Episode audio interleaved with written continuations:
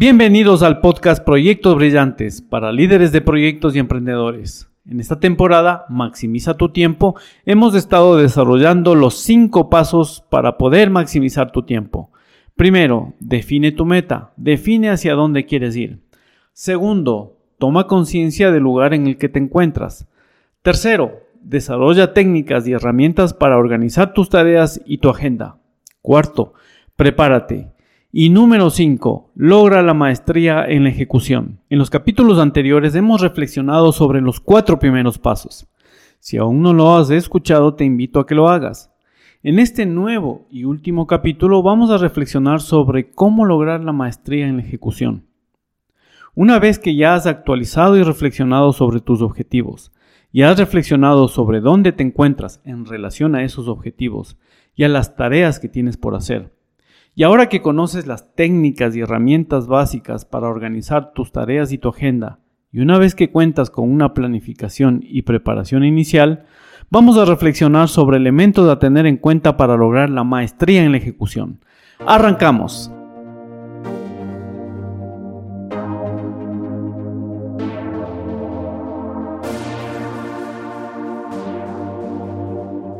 Muy buenas a todos, soy Franz Tufiño y este es el podcast Proyectos Brillantes, dirigido a líderes de proyecto y emprendedores que quieran compartir, descubrir y aprender claves para que sus proyectos, sean estos pequeños o grandes, tengan resultados espectaculares, extraordinarios y que cumplan con el propósito para el cual fueron creados, dejando un legado, un aporte que contribuye a hacer de este mundo un poco mejor.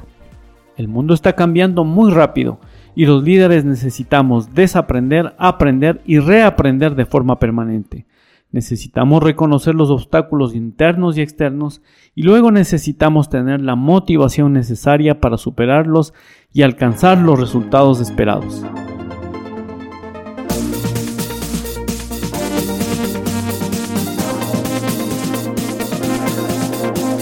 En este quinto y último paso para maximizar tu tiempo vamos a compartir reflexiones sobre cómo alcanzar la maestría en la ejecución. De nada te sirve tener unos objetivos claros, de nada te sirve tener claridad en las tareas pendientes y una muy organizada agenda y una extraordinaria preparación si no pasas a la acción. Esta acción debe realizarse en los planos mental, emocional, energético y físico, de la manera más inteligente posible. Tú eres un experto en tu área de conocimiento, así que no vamos en este podcast a desarrollar todos los pasos que tienen que ver con tu profesión, con tu especialidad, con aquello que te hace diferente.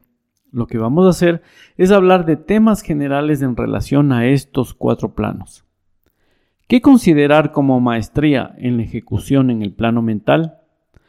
Fundamentalmente pensar, reflexionar, planificar, compartir esos pensamientos e ideas con el equipo para validarlas, para mejorarlas, tener claro tus prioridades y enfoque en aquellas actividades crucialmente importantes. Recuerda lo que habíamos comentado del famoso principio de Pareto o principio del 80-20. Por otro lado, ¿conoces la ley del karma? También conocida como la ley de la causa y efecto. Esta ley nos recuerda que para cosechar, primero hay que sembrar. Para tener, primero hay que hacer. Y luego, y antes que hacer, es necesario primero ser. Es decir, es necesario aprender. Es necesario volverte experto en algún área del conocimiento. Los expertos dicen que si inviertes alrededor de 10.000 horas en algo, muy probablemente, o mejor dicho, seguramente te vas a volver un experto en esa área del conocimiento, en esa área del quehacer humano. Normalmente nos enfocamos en los defectos, es decir, en los resultados. Te recomiendo que más bien te enfoques en las acciones que te llevarán a conseguir esos resultados o como lo indica Essien Covey en su libro Las cuatro disciplinas de la ejecución. Toma acción sobre las medidas de predicción. En el caso de las ventas por Internet, por ejemplo, tienes una fase de fidelización, pero previamente tienes una fase de conversión. Antes de esa fase de conversión tienes una fase de iteración, Y antes de esa fase de interacción, tienes una fase de atracción. Previamente debes generar contenido de valor en tus redes sociales eh, y por supuesto contar con una buena página web, que va a ser tu oficina virtual en Internet. Cada una de estas fases va a requerir acciones sincronizadas para que puedas alcanzar el resultado final. ¿Qué considerar como maestría en la ejecución en el plano emocional? Los seres humanos somos entes eminentemente sociales, por lo que el cultivar buenas relaciones en el camino va a ser fundamental. Los emprendedores y líderes de proyecto estamos interactuando con un gran número de personas, clientes, proveedores, colaboradores, medios de publicidad, amigos, familiares, instituciones públicas y privadas, representadas por diferentes personas. Trata a todas las personas aplicando la regla de oro, es decir, trata a los demás como te gustaría que te traten a ti. Una buena fuente para cultivar esta regla de oro lo encuentras en el libro Cómo ganar amigos e influir sobre las personas de Dale Carnegie. Este libro es un clásico para todos los que quieran cultivar buenas relaciones humanas. Si aún no lo has leído, te recomiendo que en estas próximas festividades te regales a ti mismo este libro. Incluye en estas acciones, me refiero a las acciones relacionadas con la maestría en la ejecución en el plano emocional, sanas lecturas, paseos, asistir a conciertos de buena música, la práctica de tu deporte favorito, asistir a museos y lugares donde se fomente el arte. Recuerda que tienes que renovarte, tienes que reciclarte también. Evita el embriagarte e intoxicarte, sobre todo en estas próximas fiestas de fin de año. Y por supuesto, cultiva amistades sanas y decentes. Encuentra momentos para poder reunirte con esas amistades, con esas personas que quieres tener en tu vida.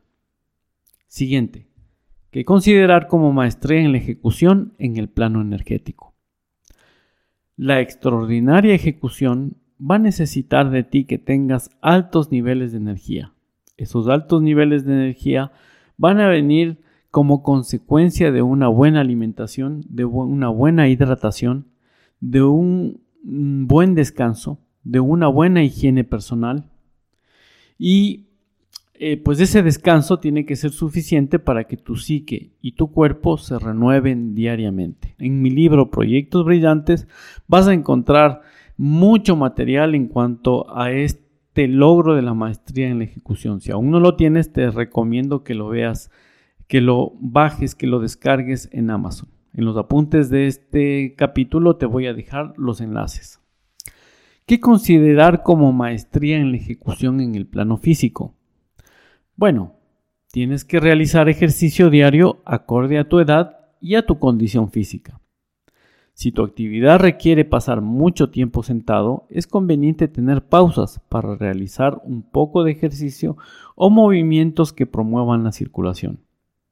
Un buen método es el de Pomodoro, que hace descansos intermitentes cada ciertos minutos, cada 20 minutos normalmente. Una revisión médica anual es conveniente para prevenir desviaciones en tu salud y que puedan prevenirte o detectar situaciones que te pueden llevar a complicaciones graves a tiempo. También en el plano físico es importante vestir apropiadamente, de acuerdo a la ocasión armonizando tu vestido con las circunstancias y con el entorno. En caso de duda es mejor pecar por arriba, es decir, anda un poco más elegante de lo esperado o de lo que se acostumbra en la ocasión. Evita ruidos estridentes y discusiones acaloradas. Guarda las recomendaciones higiénicas necesarias, sobre todo en lugares cerrados y con mucha gente, sobre todo en estas épocas de pandemia donde todavía tenemos ciertos brotes que pudieran causar interrupciones en tu buena salud. Come y bebe moderadamente. Otra recomendación muy importante en estas fiestas que se avecinan. Y finalmente, aunque no menos importante, comienza la jornada bebiendo un vaso de agua mineral. Tu cuerpo ha descansado 6-7 horas y no ha probado una gota de agua. Y como sabes, nuestro cuerpo es alrededor de un 70% agua. Así que nútrete, comienza el día con este líquido vital.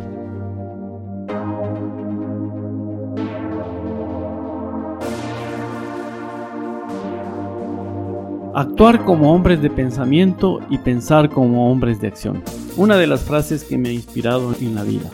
Te quiero compartir también una oración que me compartió un maestro cuando estaba en el colegio y que me ha acompañado a lo largo de la vida, que es muy apropiada para este tema de lograr la maestría en la ejecución. Reza como si todo dependiera de Dios y trabaja como si todo dependiera de ti. Pero haz que tu trabajo se convierta en oración y tu oración te cueste trabajo. Esta oración es de San Agustín. Haz siempre las cosas lo mejor que puedas. Da tu mejor versión cada día. Y no te apegues al resultado. Hay cosas que no dependen de nosotros. Así que preocúpate solamente de las cosas que dependen de ti. Que tus intenciones en todo lo que emprendas sean las mejores. Y ten la confianza de que si el aporte en el que estás trabajando es de alto valor, las cosas tomarán su cauce y los resultados vendrán tarde o temprano.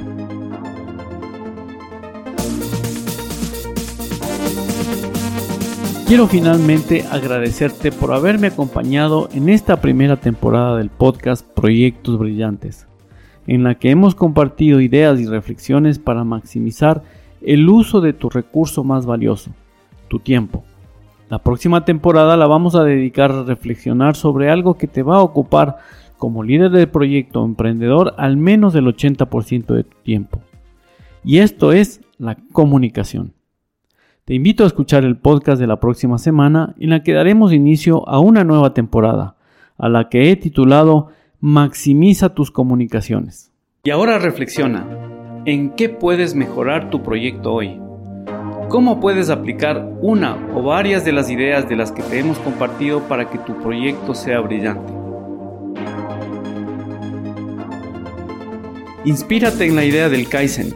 Haz una pequeña mejora en la manera en que gestionas tus proyectos emprendedores paso a paso.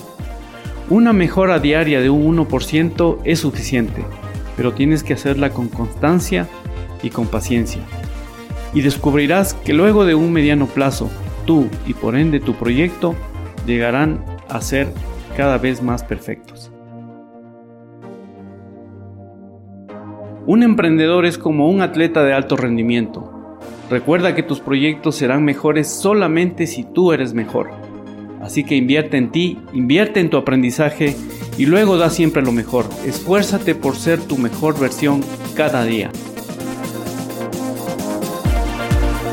Ten presente siempre a dónde quieres ir y cuáles son tus valores rectores.